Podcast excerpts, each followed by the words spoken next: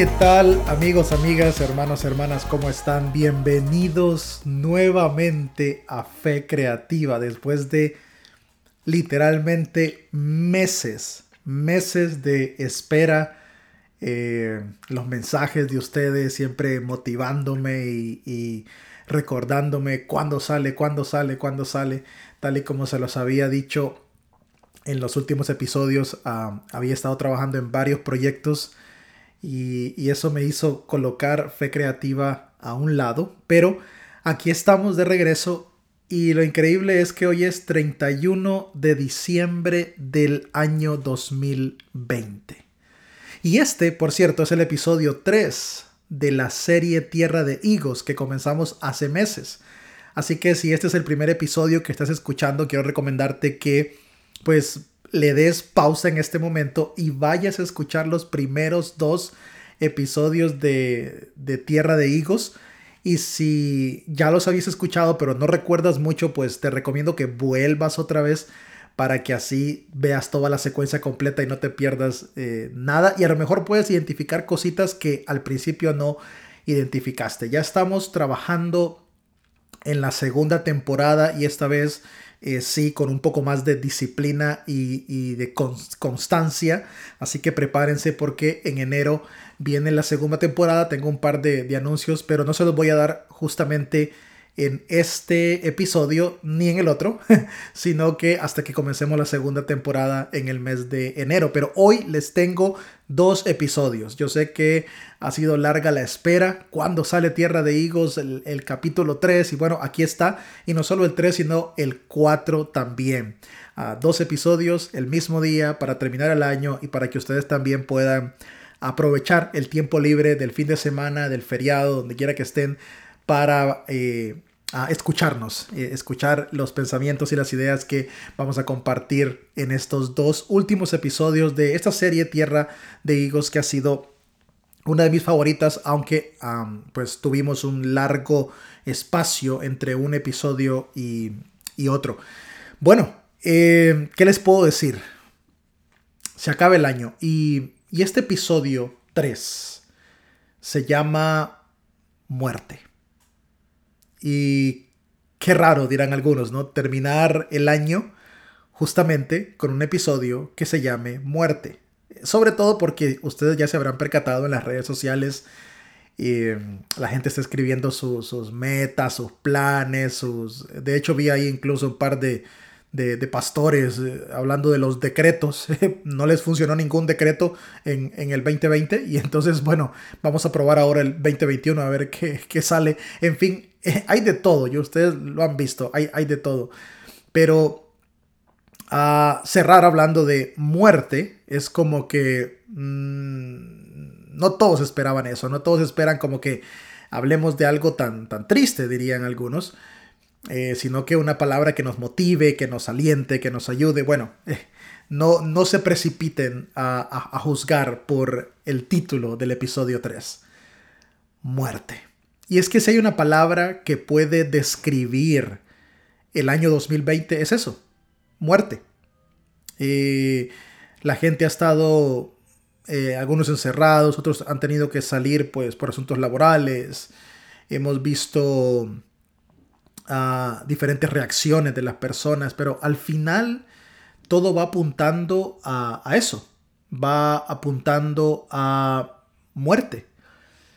Y y es frustrante, ¿no? Porque algunos han perdido seres queridos, otros han estado al borde de perder seres queridos, otros han estado al borde de perder su vida incluso por el coronavirus. Y, y aunque la muerte en sí no dejó de visitar a la humanidad solo porque una nueva amenaza apareció el coronavirus, no, o sea, el coronavirus aceleró la muerte de, algunos, pero la gente siguió muriendo por otras causas alrededor del mundo. Solo que ahora quizá nos hemos hecho un poquito más conscientes de eso y estamos un poquito más atentos a este asunto de la muerte. Como sabrán, esta serie de Tierra de Higos está basada en la narrativa y las diferentes experiencias que Jesús tuvo en una pequeña villa en las afueras de Jerusalén llamada Betania. Una villa donde Jesús encontró eh, familia, donde Jesús se conectó, donde Jesús pudo experimentar la humanidad en, en todo su esplendor. No solamente eh, su encarnación y los sentimientos que, que, esto traía y las sensaciones que le hacían eh, o experimentaba, mejor dicho, sino eh, en cuanto a las relaciones. Verdaderamente Jesús experimentó relaciones auténticas en Betania y también nos mostró un rostro de Dios que anteriormente quizá no se había mostrado, no se había revelado a, Israel o quizá no querían eh, verlo. Y, y, Betania se convierte en una ciudad especial, con familias especiales, con personas que él ama, personas que él aprecia, pero de un, de un punto de vista recíproco. Es como si la gente en Betania dejó de buscar a Jesús por interés y se concentró en Jesús por lo que era. Y, desde ahí podemos sacar una gran lección porque el, el mundo ha confundido y ha dado diferentes imágenes acerca de lo que Dios es que son totalmente erróneas. Y quizá la más errónea de ellas es esta idea de que Dios es un genio de la lámpara y que hay que frotar mediante rituales, actos de humillación, adoración, portándote bien, siendo moralmente bueno, y que después de frotar la lámpara aparece el genio para concederte los tres deseos, y que si no aparece el genio es porque no lo has hecho bien. Eso, mis amigos, amigas, se llama religión que nos ha enseñado de que tenemos que hacer, tenemos que obedecer, tenemos que seguir ciertos patrones de conducta correctos de acuerdo al Nuevo Testamento, de acuerdo a lo que la Biblia dice, esto, lo otro, para obtener el favor de Dios. Y Jesús nos muestra, y lo veremos en los próximos episodios, justamente eh, este episodio 3 y el 4, que Dios está buscando algo totalmente diferente y que la humanidad perdió el enfoque, que la religión perdió totalmente el, el enfoque.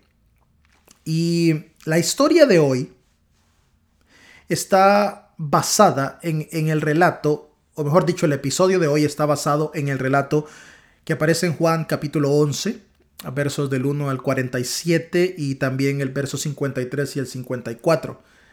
Esa va a ser la, lectura, ¿no? no la vamos a hacer por cuestión de, tiempo, pero se la voy a explicar y usted la puede revisar y, y puede verla luego con más tranquilidad. Pero antes de considerar Juan, capítulo 11, hay, algo que ocurre más adelante, al menos en la estructura que Juan plantea, eh, una conversación entre Jesús y sus discípulos que aparece en el capítulo 15. De hecho, es en Juan 15:15 15 donde Jesús menciona una de las frases más poderosas de su ministerio en cuanto a la relación de él y sus discípulos pero que nosotros hoy en día, al leerlo con nuestros ojos occidentales, lo pasamos por alto o le restamos importancia. Pero es una frase icónica, trascendental, profunda, relevante, pero también clave para comprender verdaderamente lo que Dios anhela de nosotros y lo que nosotros podemos anhelar de Dios. En Juan 15:15, 15, Jesús establece una conversación con sus discípulos y les dice, yo les quiero compartir algo. Y estoy parafraseando, ¿no? Desde el fondo de mi corazón, Jesús les dice, bueno, ustedes tienen un nuevo nombre para mí. Ya no los voy a llamar siervos, los voy a llamar amigos. Y luego explica porque ah, él dice que los, los siervos no conocen los secretos de su amo, pero que él les ha dado a conocer todo lo que el Padre le había dado a conocer a él. En pocas palabras, Jesús está invitándolos a una relación de intimidad que el siervo y el amo no pueden tener, una relación que solo se alcanza con la amistad, amigo de Dios. Y ese concepto quizá era loco, atrevido e incoherente con los principios que el Israel antiguo había venido enseñando amigo de Dios? Claro, ya se escuchaban frases eh, y que circulaban entre ellos, sobre todo haciendo referencia a, Abraham y quizá algunos indicadores eh, eh, que denotaban tal vez no literalmente la palabra amigo como tal, pero sí intimidad con Dios en el caso de Moisés, de David, Josías, y otros personajes del Antiguo Testamento como le conocemos en el mundo cristiano. Pero Jesús dice, mm, es algo más que eso. Es una intimidad, pero es recíproco. No solo es lo que ustedes ven de mí, sino lo que yo veo de ustedes. Es el intercambio de secretos, si lo queremos llamar así, es, es la cercanía, es la conexión. Y esto es contrario a todo lo que el sistema religioso del Israel antiguo había enseñado. Porque ellos habían mostrado una imagen de Dios basada en el servicio. Eh, sirvo en base a estas reglas. Tengo que hacer esto. Y el punto central era el frío templo de Jerusalén. Toda la liturgia Toda la expresión, la revelación de Dios giraba en torno al templo y a pesar de que Dios permite sacudidas al punto de que el templo desaparece, el dogmatismo y el fundamentalismo y el sesgo no había desaparecido de la mente de los israelitas. Por lo tanto, seguían viéndose como siervos que tenían que hacer cosas para ganar el favor de Dios, porque Dios estaba en un estatus inalcanzable para ellos. Y Jesús dice quiero amigos, porque para Jesús el amor y la amistad es más importante que el servicio. Y esto es fuerte y tal vez no todos lo entenderán porque tenemos una obsesión con el servicio. Y eso ya lo expliqué en el episodio anterior, episodio 2. Si no lo han escuchado, por favor vayan, episodio 2 de Tierra de Higos. Pero es inconcebible cómo idolatramos el servicio. Ah, quiero servir a Dios. Ah, qué gran siervo, cómo sirve. Ah, qué gran siervo, cómo hace esto, cómo hace lo otro. Y el Señor no anhela eso. El Señor no quiere gente que se canse, que se estrese, que diga, ay, cuánto me he esforzado por servir, agradar a Dios, porque esa es mi vida. No, el Señor quiere amor y amistad genuina entre Él. En el frío templo de Jerusalén, como te dije antes, Dios era servido, pero en Betania él es nuestro amigo. En Betania, Él es nuestro amigo. No se trata de lo que yo pueda hacer con Él o lo que Él pueda hacer por mí, sino de la interacción mutua que podemos desarrollar. Un Dios que anhela esa conexión, pero que nosotros en ese complejo de inferioridad, a pesar de que el Señor nos ha elevado al nivel divino, seguimos pensando que Él es inalcanzable y que yo tengo que servir, servir, servir, servir, servir, servir, y entre más sirvo, más se agrada. Jesús nos muestra el rostro de Dios, anhelando amor y amistad de parte de nosotros. ¿Dónde estás parado? Jesús desea amigos, no siervos. Y aunque no puedo, no puedo dar eh, números científicamente hablando, porque no he realizado una investigación, más del 90% de las iglesias cristianas, iglesias protestantes, iglesias católicas incluso, siguen viviendo bajo la idolatría del servicio, que entre, más haces, más se agrada a Dios de ti, y es totalmente falso, totalmente erróneo. Eso como preámbulo, no es introducción, es preámbulo a lo que quiero hablar hoy. Muerte. ¿Qué pasa cuando la muerte visitó Betania? ¿Qué pasa cuando la muerte visitó Betania? Se muere Lázaro, el hermano de María y de Marta, querido amigo de Jesús, una familia a la que él amaba con locura, una familia a la que él estaba entregado completamente, una familia que él honraba con amistad sincera. Y era recíproco. Hmm. Pero se muere Lázaro. Y quizá muere joven. Algunos académicos consideran que es probable que Lázaro haya muerto entre los 27 o los 32 años, quizá. No se sabe a ciencia cierta. Ahora, fíjate qué curioso, y esto lo mencioné al principio de la pandemia en uno de mis sermones eh, eh, en la iglesia donde, donde ministro, donde tengo la oportunidad de, ministrar. ¿De qué murió Lázaro? ¿De qué murió Lázaro? Me dediqué a hacer una investigación. Ya había investigado antes y la mayor parte de los académicos eh, concuerdan que hay varias posibilidades, ¿no? pero algunos apuntan a, a, a, un tipo de fiebre rara, ¿no? Un tipo de fiebre ahí extraña que, desestabilizó la salud de Lázaro porque ah, era algo común.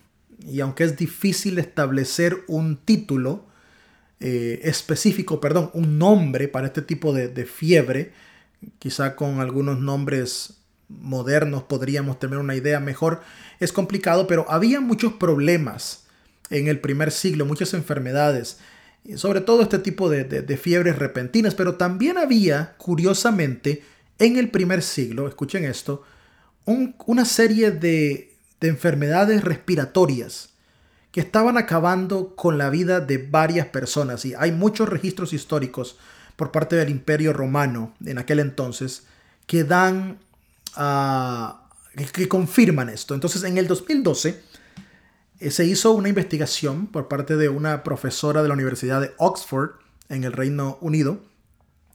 Lastimosamente, todo se basaba en conjeturas, por lo tanto la comunidad científica, desde la perspectiva académica, no aceptó la propuesta a este planteamiento. Esto fue en el 2012, ojo. Sin embargo, el artículo quedó guardado en, algunos diarios em, académicos como referencia porque lo que se asume tiene validez, aunque no tiene evidencia científica para ser probado. Pero lo que este estudio decía es que una de las enfermedades que probablemente afectó severamente a el primer siglo en tiempos del Imperio Romano en esa región era un tipo de virus respiratorio comparable o probablemente de la misma categoría de un virus llamado corona. O sea, coronavirus. Esto fue en el 2012. Cuando encontré esta investigación me dije, wow, esto fue en el 2012, estamos en el 2020 lidiando con coronavirus y en el 2012 alguien le sugiere a la comunidad científica que probablemente el coronavirus es algo que siempre ha estado y en efecto siempre ha estado. Lo que sucede es que el tipo de enfermedad que provoca el virus en nosotros hoy es la mutación o la variante pero el virus como tal siempre ha estado. ¿Recuerdan ustedes cuando empezó el virus que la gente empezó eh, a sacar imágenes y videos de que no le tengan miedo al virus, compren Lysol, desinfectante, porque aquí en la etiqueta dice que mata el coronavirus? Claro, porque el virus de tipo corona, que es por la forma del virus, lleva circulando entre los seres humanos muchísimo tiempo. Quizás siempre ha estado ahí, pero ciertas cepas, eh, mutaciones, variantes ah, son más dañinas que otras.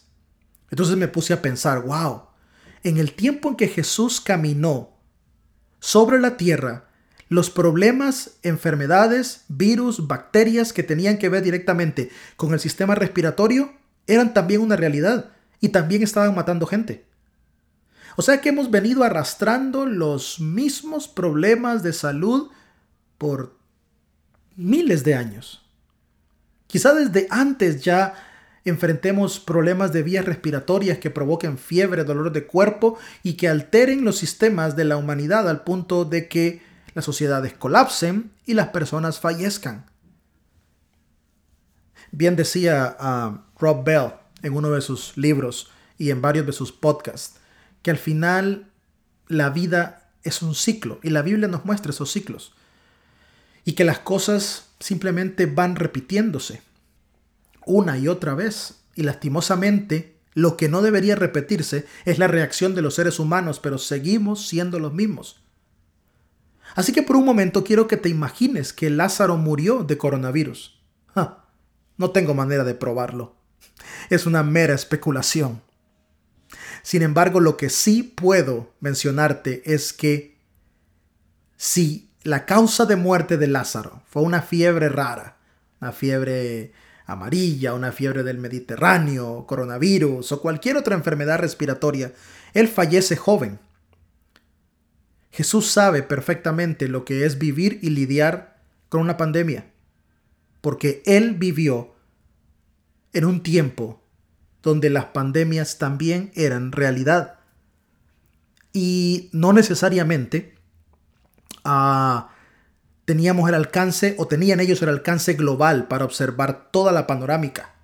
Imagínate qué frustrante ha de ser tener una cosmología limitada solo de la realidad que está cerca de ti y ver que todo está muriendo. Imagínate eso. Imagínate eso por un momento. Y hoy en día la televisión, la globalización nos permite ver lo que pasa en todo el mundo. Pero al final este problema de pandemia, de virus, no es nuevo. Y Lázaro muere, joven, inesperadamente. No sabemos realmente de qué falleció Lázaro, pero esta historia nos, nos muestra a, un Jesús que sabe lo que es vivir en situaciones inesperadas que provocan muerte. Y, y, luego cuando Jesús está conversando con María y con Marta, ambas responden conforme a su carácter. La una impulsiva y la otra se postra. Pero lo que yo quiero destacar de esta historia que tú conoces muy bien y que puedes leer en Juan capítulo 11 si no lo has hecho, es que a veces los seres humanos tenemos una excesiva concentración en la muerte física. Es la única cosa que nos preocupa. Nos causa temor pensar en ella. Nos causa aflicción solamente pensamos en la muerte física y se nos olvida que la muerte aparece en diferentes facetas. La muerte tiene muchas caras. Sí, en efecto, todos moriremos algún día. Todos, toda nuestra generación morirá y dará paso a otra generación, tal y como ocurrió en tiempos antiguos. Una realidad difícil de aceptar, por supuesto, pero no porque yo no la acepte no quiere decir que no pasará. Pero pongamos a un lado la muerte física y concentrémonos en las otras caras de la muerte que no vemos y que nos visitan diariamente. Y que nos hacen, irónicamente, ser muertos en vida. Relaciones, heridas, situaciones laborales, vivencias, abuso, en fin, tú nómbralos. La muerte tiene muchas caras. Y lo que esta historia nos muestra es que aún en los espacios más armoniosos donde Dios interactúa con el hombre, como era Betania, aún en esa interacción, aún en esa intimidad, aún en esa profundidad de amor entre el hombre y Dios, la muerte nos visitará en cualquiera de sus caras, en cualquiera de sus facetas. El estar cerca de Dios y en comunión íntima con Él no implica que la muerte no tocará la puerta. Ojo, no estoy hablando solo de muerte física. Estoy hablando de muerte en cualquier otra esfera. Ahora, piensa en otra cosa. Ya vimos que María y Marta reaccionan conforme a su carácter. Y así somos todos. Nuestro carácter ah, se, sale a flote, ¿no? En situaciones de crisis. Esta pandemia nos ha mostrado el carácter de mucha gente, desde grandes políticos y su inmadurez y su ridiculez en las redes sociales hasta eh, cristianos, eh, pastores, seguidores, misioneros, lo que quieras. O sea, el, el carácter de la gente ha sido revelado. En fin, eh, las crisis tienen esa particularidad de, revelar el carácter de las personas. Y, pienso, pienso eh, en la reacción de María y Marta. Si hubieras estado aquí, ambas le dicen lo mismo, si hubieras estado aquí, nuestro hermano no se hubiera muerto. Pero tú no estabas, es un reclamo a Jesús. ¿Tú le has reclamado a Jesús alguna vez? ¿Le has reclamado a Dios alguna vez porque no estuvo presente? ¿O porque aparentemente no estuvo presente? ¿Has reclamado alguna vez? ¿Te has enojado con Dios? Es una respuesta natural y no es pecado. Y Jesús no la rechaza. La religión cristiana le ha enseñado, bueno, en general toda la religión, pero el cristianismo contemporáneo le ha enseñado a la gente que no hay que quejarse de Dios porque es pecado. Que no hay que renegar y que no hay que pelear con Dios porque es pecado y si lo hiciste tienes que pedir perdón. María y Marta, con diferentes personalidades, diferentes niveles de fe, ambas se desahogan con Dios y ambas le reclaman a Dios y Jesús no las rechaza, no las condena y no las critica. ¿Qué cara más clara de Dios quieres ver, de que con el Señor puedes ser tú, expresarte emocionalmente en situaciones de dolor como quieras y Él no se va a enojar, no te va a rechazar y no te va a castigar, a pesar de lo que muchos predicadores, de que muchos pastores, de que mucha gente te grite desde el púlpito y te quiera vender una cara de positivismo todo el tiempo. No, Jesús dice, te puedes quebrantar frente a mí, te puedes destruir emocionalmente frente a mí, me puedes gritar, me puedes ofender incluso y él no se va a alterar, porque si hay alguien que tiene empatía a las expresiones humanas, es Jesús. Y la prueba, la prueba de esto es su reacción. Porque este es el verso más corto de la Biblia, como le llaman algunos, ¿no?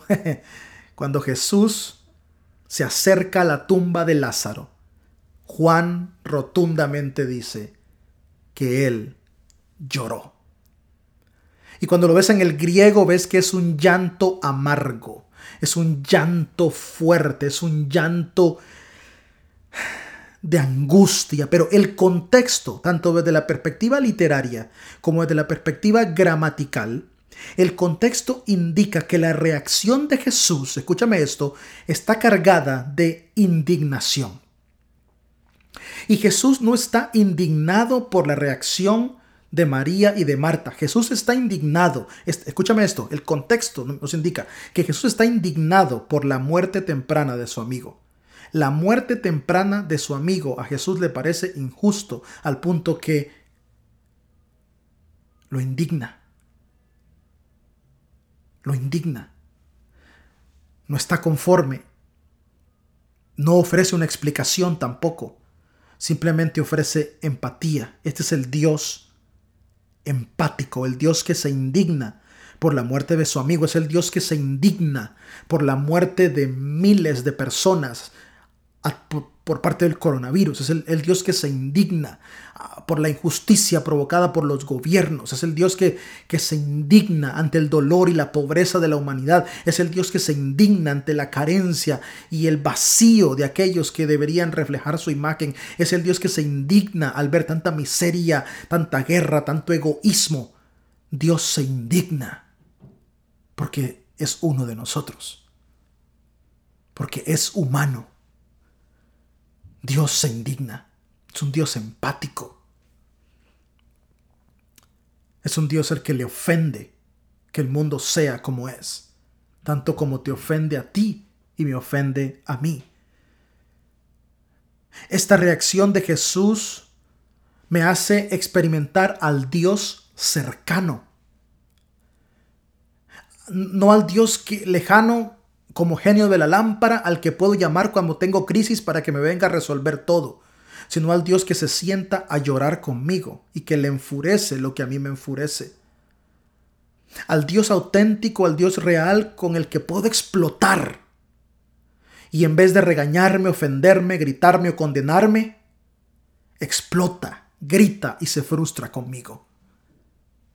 Ese es el Dios bíblico al que por mucho tiempo nos han ocultado, detrás de una cortina falsa llamada reverencia. Jesús quiere que veamos al Padre en todo el esplendor de sus secretos, de aquello que no había sido visto, y es su humanidad. Su humanidad. Ahora muchos académicos debaten, biblistas, teólogos, el debate es amplio, sumamente amplio. Y aquí es donde voy a, a, concentrar la conclusión de este episodio. ¿Qué pasó con Lázaro? Lo que ocurre después. ¿Es una resurrección literal? ¿Realmente Jesús levantó a Lázaro de entre los muertos? ¿O simplemente es una metáfora? O simplemente es una situación que quiere mostrarnos algo más. De hecho, el gran debate no está en que si Jesús resucitó a Lázaro de entre los muertos. El gran debate es si realmente esta historia ocurrió o si simplemente es una composición literaria para ilustrar una verdad más grande. Una composición literaria basada en una familia real a quien Jesús amaba. Es difícil evidenciar los hechos que ocurren tanto en el Antiguo como en el Nuevo Testamento porque carecemos de evidencia científica, pero los relatos de la fe, lo que hay detrás, es más profundo que la mera demostración de que si un hecho ocurre o no.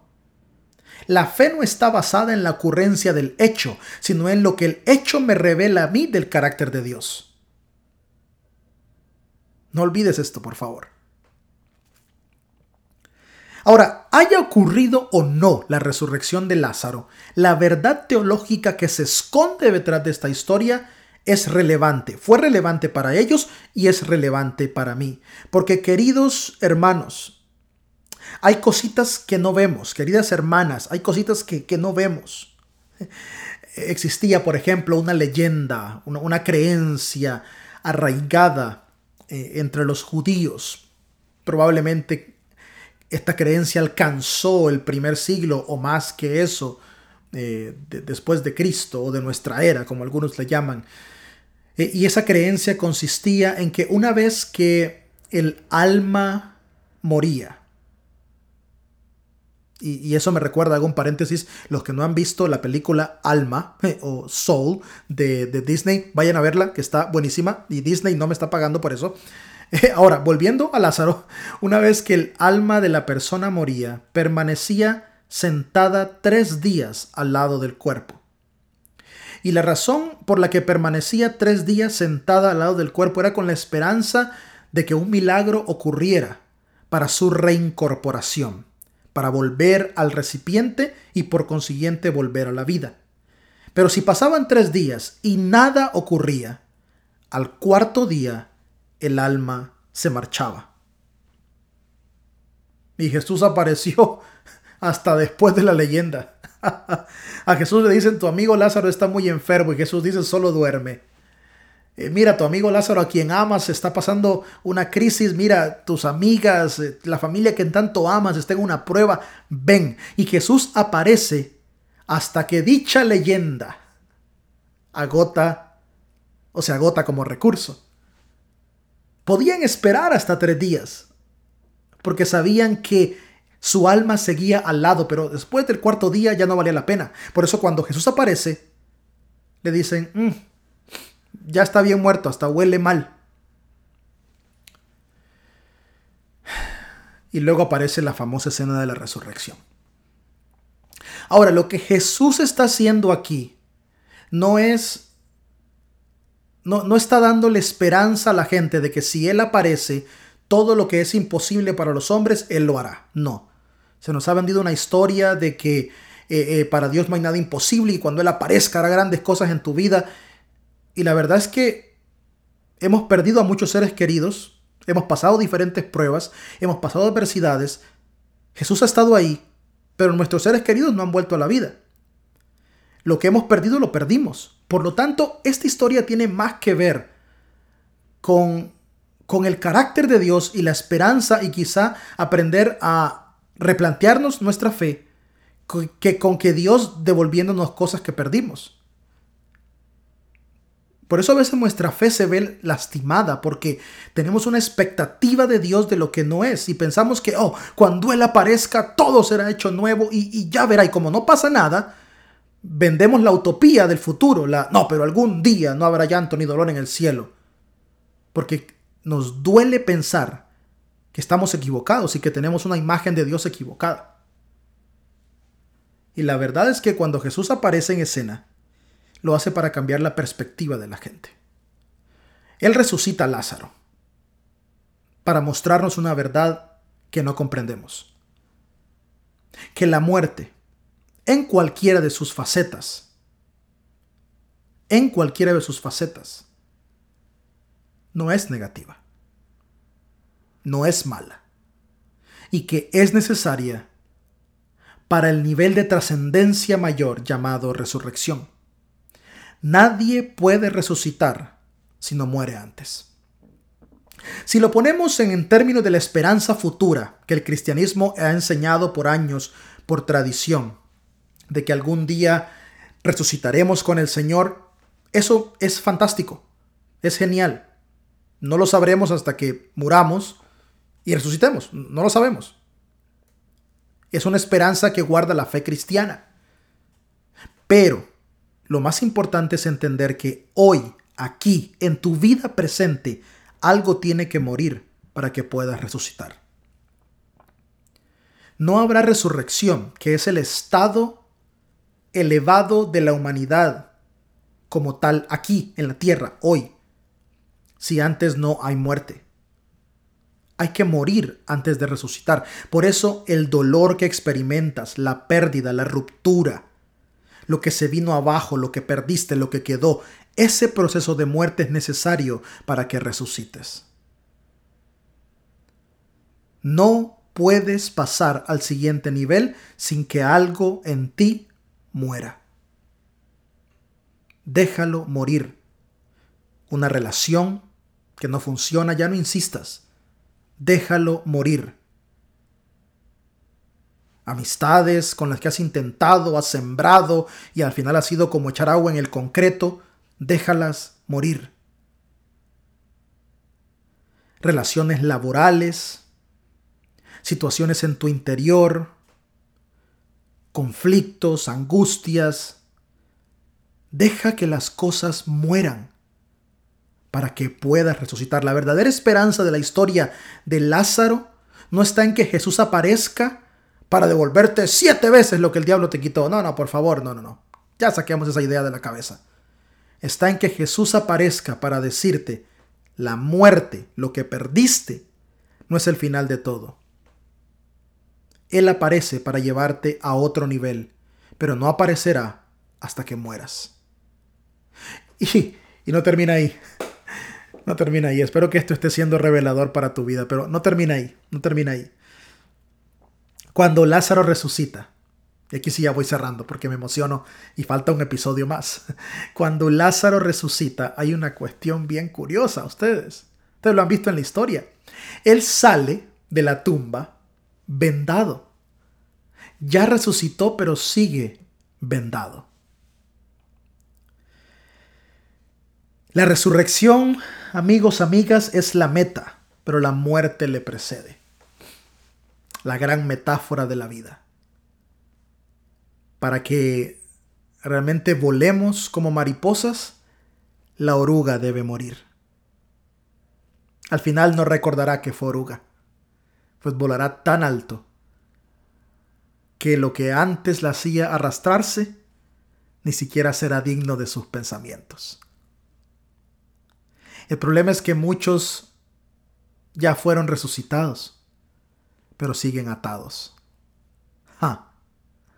Siguen viviendo en ceguera, en las ataduras de la religiosidad, de la culpa, de la vergüenza, de los estándares baratos de perfección que la religión les han impuesto todo el tiempo, de las apariencias, de las máscaras, de las caretas. El Señor ya los llamó a ser libres, ya mató lo que te oprimía, ya no existe, ya murió te ha llamado a resurrección, pero tus ojos siguen vendados ante tu propio ego, tus propios sesgos cognitivos, tu propia soberbia, de no querer aprender más, de no querer ver más, de pensar e insistir eh, en meter a Dios en una cajita que esté de acuerdo a tu carácter y a tu manera de pensar. Y si Dios no encaja, entonces todo lo demás es pura herejía y pura mala enseñanza y todos son liberales, son progresistas. En fin, te cierras a experimentar a Dios porque sigues vendado. Lo curioso de esta historia es que Jesús no le quitó las vendas a Lázaro. Tampoco le dijo, Lázaro, quítate las vendas. La instrucción de Jesús fue a los que estaban alrededor, quítenle las vendas. Con esto, Jesús es claro y nos dice, ustedes y yo estamos juntos en el proceso de ayudar a otros a resucitar. Eso es el establecimiento del reino. Enseñarle a la gente que la muerte precede al nivel de trascendencia más elevado y que hemos sido llamados a empujar a otros a la resurrección y a quitarles las vendas. Hemos sido llamados a empujar a otros a un nivel de gloria diferente, aunque vaya en contradicción con todo lo que te han enseñado. Porque vale mucho más experimentar al Jesús resucitado que vivir atado, pensando que ya alcanzaste todo por unas cuantas prácticas de obediencia. Lázaro no podía ver a Jesús, aunque éste ya lo había resucitado, porque aún tenía vendas. Muchos cristianos y cristianas viven en la misma condición. Jesús ya los ha resucitado, pero son incapaces de verlo. Ese es tu llamado y mi llamado, no solo a experimentar la resurrección, sino a entender que tú y yo somos clave en el proceso de quitar vendas. Jesús es el que resucita tú y yo quitamos las vendas. En este tiempo donde el 2020 ha sido un año de muerte y la gente lo ha catalogado, algunos le han, lo han llamado excremento, aunque no es la palabra que han usado, pero no la puedo decir aquí porque entonces las conciencias débiles se herirán. algunos han dicho que ha sido el peor año de todo el mundo. Es un año de muerte. ¿Qué acaso no te das cuenta? Si es un año de muerte, es porque está precediendo a algo. Es porque lo que se avecina es la resurrección. ¿Aún crees? Porque yo sí. Dios te bendiga.